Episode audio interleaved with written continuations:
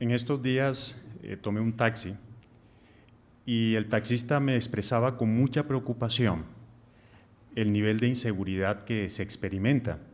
Aún me dijo que en una ocasión un par de jóvenes se montaron al taxi, lo amedrantaron y se llevaron su taxi. Imagínese. Ahora, no solamente en el caso de ese taxista se experimentan situaciones de violencia que aumentan la percepción de inseguridad en la ciudadanía. A nivel mundial, nuestras ciudades están experimentando un aumento inusitado de la violencia. Y cuando ese tipo de cosas suceden, podemos preguntarnos, pero ¿por qué ocurre eso si todos queremos ser felices? Bueno, en este discurso vamos a mirar cuatro puntos. El primero, el por qué está pasando eso, por qué ese aumento en la violencia. Vamos a también mirar cómo nuestro Padre Celestial Jehová y su Hijo Jesús nos enseñan a vivir de acuerdo a un amor, pero es un amor basado en principios. Vamos a aprender cómo ellos lo manifiestan. Y vamos también a mirar cómo en los diferentes ámbitos de nuestra vida podemos expresar este amor. Y por último, vamos a mirar las consecuencias que cada uno de nosotros puede tener si mostramos este amor basado en principios. Entonces, inicialmente, ¿por qué se está experimentando por parte de toda la humanidad este ambiente de violencia, de inseguridad? Bueno, ¿sabía usted que la Biblia nos proporciona esa respuesta? Le pido por favor que me acompañe a buscarla directamente en el libro de la Biblia, el libro de Jehová, y miremos en el Evangelio de Mateo, me pueden acompañar, tendrían la bondad, Mateo capítulo 24, el versículo 12. Evangelio de Mateo capítulo 24, el versículo 12. Se dice lo siguiente, y al aumentar la maldad, se enfriará el amor de la mayoría. Aquí se establece una relación inversa. Si observa, en la medida que aumente la maldad, ¿qué va a pasar con el amor? Ahí se dice, se va a enfriar el amor. Y note usted algo, si va usted a la nota que está ahí a pie de página, nos da una mayor luz en cuanto a este asunto. Mire lo que dice ahí, en la parte final de, la de maldad hay un asterisco puede ubicarlo ahí en su ejemplar de la Biblia en la parte inferior. Dice literalmente la violación de la ley, es decir, el desprecio por las leyes de Dios. ¿Sí? ¿Recuerda cuál es el título o el tema de este discurso? ¿Cómo mostrar amor en un mundo desaforado? Esa palabra desaforado tiene que ver con este punto. Las personas hoy día desprecian la ley de Jehová. Y al despreciar la ley de Jehová, entonces la maldad se fortalece, la maldad aumenta. Recuerde que fuero es eso, ley, ¿sí? los estatutos que en este caso Jehová nos da para que podamos interactuar de la mejor manera con otras personas. Pero cuando entonces esa se enfría por parte de las personas, el amor y por lo tanto aumenta la maldad por la violación de la ley de Dios, indudablemente entonces eso genera inseguridad. Ahora, si es así, la maldad es producto del egoísmo. Como define cierto diccionario esencial santillana, dice que el egoísmo es buscar su propio interés o bienestar por encima del de los demás. Y eso es lo que está pasando precisamente hoy día. Es el yo, yo primero, yo segundo, yo tercero. Se descuidan los intereses de otras personas. Y cuando esto sucede, por ejemplo, en el caso de una persona que por ser egoísta incurre en una mala conducta y, por ejemplo, se envuelve en el materialismo, esto la lleva a que no esté satisfecha con nada, no es feliz. O la persona que por egoísmo y por lo tanto se envuelve en un comportamiento inmoral sexualmente hablando, puede perder hasta su familia o puede contraer una enfermedad. Sean lo que sea los beneficios aparentes del egoísmo, siempre lleva a consecuencias desastrosas para la persona que lo asume en su vida. Por lo tanto, como siervos de Jehová, no queremos dejarnos guiar por el egoísmo, más bien queremos dejarnos guiar por el camino del amor. Y es que este amor del que vamos a hablar en el día de hoy no es cualquier tipo de amor, no es el amor filial o no es el amor ¿sí? romántico. No, este es un amor basado en principios, principios como la devoción altruista a la justicia y un vivo interés en el bienestar permanente de los demás. Cierto diccionario lo define de la siguiente manera. Es un sentimiento altruista que nos impulsa a procurar la felicidad de otra persona. Si nota, es la antítesis, lo totalmente contrario al egoísmo. Aquí queremos la felicidad de la otra persona. Y en esto, nuestro Padre Celestial Jehová nos da un gran ejemplo. Él sí que sabe tratar a las personas pensando en su bienestar. Vamos a mirar dos ejemplos que lo evidencian de esa manera. Por ejemplo, cuando usted come su alimento favorito, ¿por qué es su alimento favorito? ¿Cierto? Porque usted lo puede degustar, usted dice, oh, qué comida tan deliciosa. Tal vez eso le rememora cuando su mamá le hacía esa comida, pero porque Jehová le dotó de papilas gustativas para que disfrutara la comida. Él de forma mecánica podía haber, habernos hecho para que simplemente nos mantuviéramos físicamente y ya. Pero no, Él ahora quería que disfrutáramos de comer.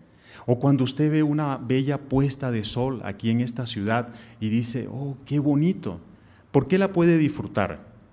Porque tiene la capacidad de ver en colores. En eso se muestra que Jehová estaba interesado y sigue interesado en el bienestar de todas las personas en este mundo. Y el mayor acto, el acto excelso de parte de nuestro Padre Celestial Jehová, de ese amor, es haber entregado a su Hijo Jesús como un sacrificio por todos nuestros pecados. ¿Sí? Si usted es papá, puede pensar en lo siguiente. ¿Cómo se siente usted cuando ve sometido a su hijo a una cirugía? Aunque sabe que tiene que pasar por el quirófano. ¿Cierto que eso le preocupa? ¿Eso le duele? Pero fíjese que Jehová tuvo que ver cómo su hijo experimentó una muerte ignominiosa, una muerte injusta por parte de personas malas. ¿Y sabe por qué lo hizo? Por el amor basado en principios que tiene para con toda la humanidad. Él quería ahora que la humanidad fuera redimida del pecado y la muerte y de esa manera pudiera tener una mejor posición ante Él. Y Jesús, cuando estuvo aquí en la tierra, vez tras vez demostró que realmente había aprendido de su Padre Celestial en qué consistía este amor basado en principios. Vamos a mirar para la muestra un botón. El siguiente ejemplo. Búsquelo, por favor, podemos buscarlo. Ahí en el Evangelio de, Juan, perdón, Evangelio de Juan, capítulo 4, versículos del 6 en adelante. Y en la medida que lo leamos, mis hermanos y amigos, podemos tratar de sentir qué era lo que en ese momento Jesús experimentaba. Mire lo que dice entonces Juan capítulo 4, versículos del 6 en adelante. De hecho, allí estaba el pozo de Jacob y Jesús, que estaba cansado del viaje, se sentó junto al pozo. Era alrededor de la hora sexta. En eso llegó una mujer de Samaria a sacar agua. Jesús le dijo, dame de beber. Sus discípulos habían ido a la ciudad a comprar alimentos, pero la samaritana le preguntó, ¿cómo es que tú, que eres judío, me pides agua a mí, que soy samaritana? porque los judíos no tienen trato con los samaritanos. Jesús le respondió, si supieras del regalo de Dios y supieras quién es el que te está diciendo, dame de beber, tú le habrías pedido agua a él y él te habría dado agua viva. Imagínense lo siguiente, ¿cómo estaba Jesús? Dice el versículo 6, que él estaba cansado del viaje. Él en la mañana había hecho un viaje por las colinas irregulares topográficamente hablando de Samaria. En ese tiempo no había eh, vías pavimentadas, Jesús caminando en sandalias. Y mire qué hora era. Era alrededor de la hora sexta. Esa hora, si usted nota el pie de página también, ¿sí? la nota que está ahí, dice que era cerca de las 12 del mediodía. Por eso es que Jesús estaba cansado sol canicular, con hambre. Por algo los discípulos se menciona en el versículo 8 que fueron a comprar alimentos.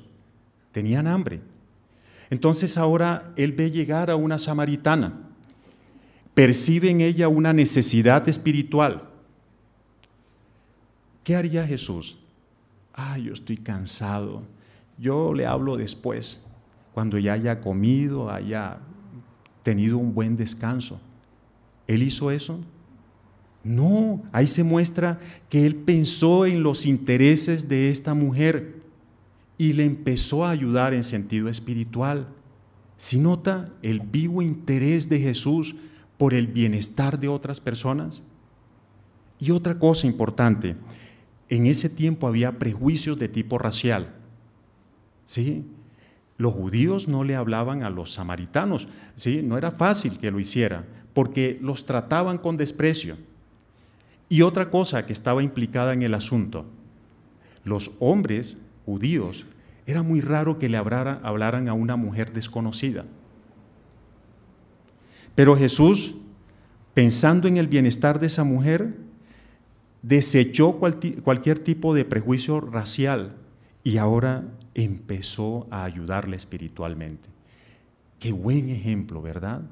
Ahora, Así como nuestro Padre Celestial Jehová demostró con ese maravilloso acto excelso de entregar a su Hijo a favor de la humanidad, ahora Jesús también al permitir que su Padre Celestial lo enviara aquí a la tierra, también demostró ese amor basado en principios.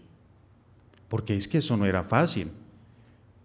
Imagínense, ¿quién de nosotros que estemos acá y nos digan, allá en la esquina hay una persona desconocida y necesita un órgano vital, necesita que se lo donen. Ve, ve tú, corre, dónaselo tú. ¿Será que estaríamos prestos para hacerlo? ¿Cierto que lo pensaríamos? Pero mire que nuestro Señor Jesús, eso fue lo que hizo con toda su vida no un órgano vital, toda su vida la dispuso a favor de personas que tal vez nunca apreciarían y valorarían lo que Él haría por ellos. Pero lo hizo porque se interesa y se interesaba profundamente en el bienestar de toda la humanidad. De tal forma que como hemos aprendido, por eso como cristianos por querer imitar a Jehová y a Jesús, entonces vamos a mostrar amor basado en principios en este mundo lleno de maldad. Pero ¿cómo lo vamos a hacer? Bueno, vamos para, de forma práctica, expresar cómo se puede hacer. Les invito a que miremos la caracterización de este amor basado en principios que se encuentra aquí en la primera carta a los Corintios, lo puede, por favor, ubicar en la Biblia conmigo. La primera carta a los Corintios, capítulo 13, de los versículos 4 en adelante. Se dice que uno de los primeros rasgos que se menciona aquí de este amor basado en principios es que el amor es paciente y bondadoso. ¿Cómo podemos expresar nuestro amor paciente y bondadoso en situaciones cotidianas de nuestra vida? Piense en lo siguiente. Tal vez podemos tener un familiar que está padeciendo de una enfermedad crónica o de una enfermedad terminal. ¿Cómo mostramos que nuestro amor es paciente y bondadoso en esos momentos? Bueno, no saliendo corriendo, sino en ese momento cuidar de forma paciente y bondadosa a nuestro familiar. O cuando en la congregación todos los que estamos aquí tenemos particularidades, rasgos de nuestra personalidad diferente a otros hermanos. Somos pacientes y bondadosos cuando los aceptamos tal y como son. No queremos cambiarlos para que nos, para que nos caigan bien. O somos pacientes y bondadosos cuando entonces salimos a predicar y alguien nos trata mal, nos dice algo que nos ofende. En ese momento no entonces arremetemos contra la persona, tal vez siendo sarcástica, ah, te veré cuando llegue el Armagedón, vas a ver, cosas así por el estilo. No, nos retiramos de forma educada de la puerta de la persona, pues manteniendo esa puerta abierta para que en una próxima ocasión algún hermano le hable. También habla de que este amor no es celoso. Fíjese, no es un amor celoso. Nos resentimos cuando a algún hermano se le da un privilegio de servicio que tal vez nosotros anhelamos. Se nombró de anciano, ministerial o precursor a cierto hermano. Pero ¿por qué a él y no a mí? O en la congregación hay hermanos que han obtenido logros. Puede que tengan un negocio, ¿sí? les vaya bien económicamente. Somos celosos cuando nos resentimos porque nuestro hermano tiene ciertos bienes económicos. Y tal vez caigamos, además del resentimiento, en la envidia. La envidia, querer que Él pierda eso porque yo no lo tengo. O hasta querer poseer eso que Él tiene. El amor no es celoso. Se sigue diciendo que este amor no presume, no es arrogante, ¿sí? es un amor humilde. En la congregación todos los que estamos aquí hemos obtenido logros, ¿sí? Algunos han ido a la universidad, puede que tengan un buen puesto en una empresa, o otros tal vez, ¿sí?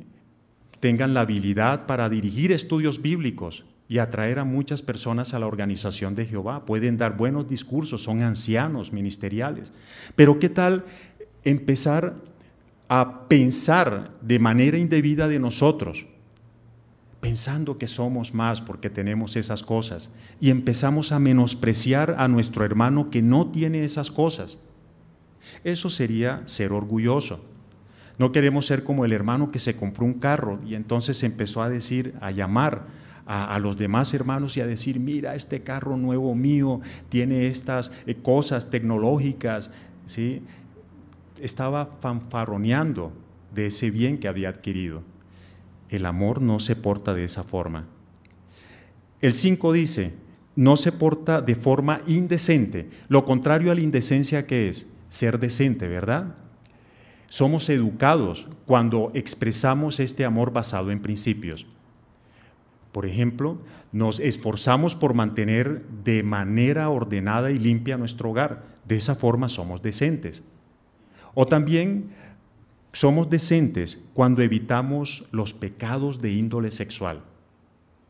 Somos decentes cuando, aunque sabemos que Jehová nos puede perdonar, evitamos cualquier pecado. ¿sí? Y evitamos entonces que se nos censure una vez, otra vez, hasta se nos expulse una vez, dos veces, tres veces. Eh, la decencia implica esto, esforzarnos por aplicar todos los principios de Jehová en la parte de pureza moral.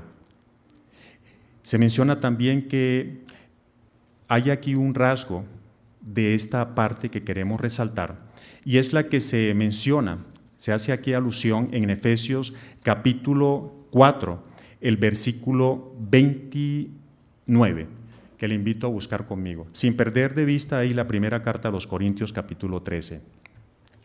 Efesios 4, 29 que no salga de su boca palabras corrompidas. Si usted mira el pie de página, dice palabras podridas, algo podrido. Vamos a evitar entonces dichos que aunque populares o palabras populares en este mundo, pero son corrompidas, son vulgares. ¿Y qué más implica? Mire lo que también envuelve.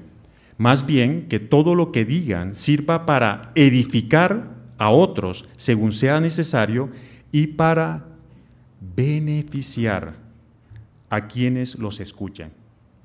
Dos palabras importantes, edificar y beneficiar.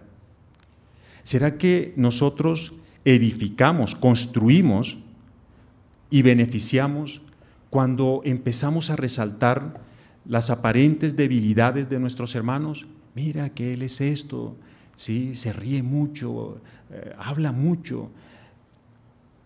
Cierto que eso no es ni edificar ni beneficia a otras personas. Por lo tanto, cuando expresamos este amor basado en principios, vamos a evitar el chisme. Y si alguien nos va a decir algo de nuestro hermano, o cambiamos la conversación o tal vez haya necesidad de retirarnos de esa conversación, porque queremos ser decentes. Muy bien. Ahora, siguiendo con los diferentes rasgos de este amor, ahí en la primera carta a los Corintios, queremos resaltar otro. Mire lo que nos dice ahí en el capítulo 13. Dice que este amor no busca sus propios intereses, este es un amor que se ensancha y entonces, más allá de buscar aquellas personas que comparten nuestros intereses en común, buscamos a otras personas que, aunque no compartan esos intereses en común, necesitan de nuestra atención. Jóvenes entonces en la congregación apoyarán, ayudarán, acompañar a nuestros hermanos mayores. Lo mismo los hermanos mayores se interesarán en el desarrollo y en el bienestar espiritual de nuestros jóvenes. O los hermanos que pueden tener ciertos medios económicos también se van a interesar por los hermanos que no tienen esos medios económicos. O los hermanos que no tienen esos medios económicos se interesarán sinceramente en el bienestar de aquellos hermanos que sí dispongan de estos medios económicos. Y sigue diciendo que este amor no se irrita con facilidad, es un amor maduro, es un amor que sabe que en algún momento van a decir o le van a hacer algo que le ofenda, pero no va a ser un amor sensible, que entonces de inmediato se va a irritar y va entonces a emprender ofender a la otra persona, se va a controlar. Y menciona también que este amor no lleva cuenta del daño, no lleva cuenta del daño. Si queremos que Jehová nos perdone, necesitamos perdonar entonces a nuestros hermanos. Y de esa manera tendremos una muy buena relación con nuestro Padre Celestial Jehová. El versículo 6 dice que no se alegra por la injusticia, sino que se alegra con la verdad. Este es un amor que no se va a alegrar con cosas injustas. ¿Qué tipo de cosas injustas? Por ejemplo, entretenimiento que no es nada sano, entretenimiento inmoral. Por eso cuando estamos frente a una computadora, nos cuidamos de ver cualquier tipo de imagen sucia que nos pueda llevar entonces a alegrarnos o a regocijarnos con lo que es injusto odiamos la pornografía. También cuando se trata de lectura o de ver alguna serie en la televisión, vamos a evitar cualquier cosa que tenga contenido inmoral o contenido de palabras también corrompidas, como vimos por allá, palabras podridas. Más bien nos alegramos con la verdad. Pero ¿cuál verdad?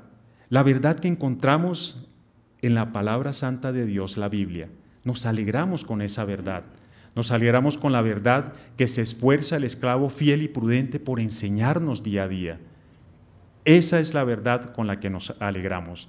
Y el versículo 7 dice que este es un amor que entonces todo lo soporta. ¿sí? Así como un techo se impermeabiliza y entonces nos ayuda a protegernos del sol y la lluvia. Tenemos que empezar a impermeabilizar nuestro corazón con este amor basado en principios, para que cuando alguien nos vaya a decir o hacer algo que nos ofenda, entonces podamos repeler eh, cualquier tipo de resentimiento. Y por eso entonces este amor todo lo cree, Ya sabemos en qué tenemos que creer. Este no es un amor ingenuo bobo, no. Es un amor que más bien cree en Jehová, cree en lo que se dice en su palabra santa, la Biblia, y creemos que todas las promesas de Él realmente se van a cumplir. Y como creemos que eso va a ser así, todo lo espera. Recuerde, este es un amor lleno de esperanza, no es un amor lleno de pesimismo, de negativismo. Esperamos lo mejor siempre de cada cosa en la que actuemos en esta vida y de lo que viene en el futuro. Y como es un amor que todo lo cree, ¿sí? todo lo espera, entonces nos va a permitir aguantar cualquier cosa, cualquier cosa que se venga, pero vamos a aguantar no con sufrimiento, sino vamos a aguantar con esperanza, con regocijo. Si lo hacemos de esa manera, de seguro vamos a ser personas muy felices. Entonces, hemos considerado en este discurso que la razón de la violencia que se ve hoy día es el egoísmo, pero también consideramos cómo Jehová y Jesús nos enseñan a mostrar amor basado en principios y miramos diferentes rasgos que pueden ser aplicables en la vida diaria. ¿Qué decisión vamos a tomar entonces? ¿Nos vamos a dejar guiar por el egoísmo o por el amor? Bueno, de seguro que vamos a dejarnos guiar por el amor, amor basado en principios, que se interesa en el bienestar de otras personas. Si lo hacemos, vamos a tener sosiego, vamos a tener paz interior, vamos a tener una muy buena relación con nuestro Padre Celestial Jehová. Y lo más importante, podemos entonces tener la posibilidad de ayudar a otras personas para que también tengan este amor basado en principios. Y así, hermanos y amigos que nos acompañaron en esta conferencia, vamos a tener la perspectiva clara, segura, de vivir en un nuevo mundo donde ya el egoísmo y por lo tanto la violencia serán cosas del pasado y más bien la constante será el amor basado en principios.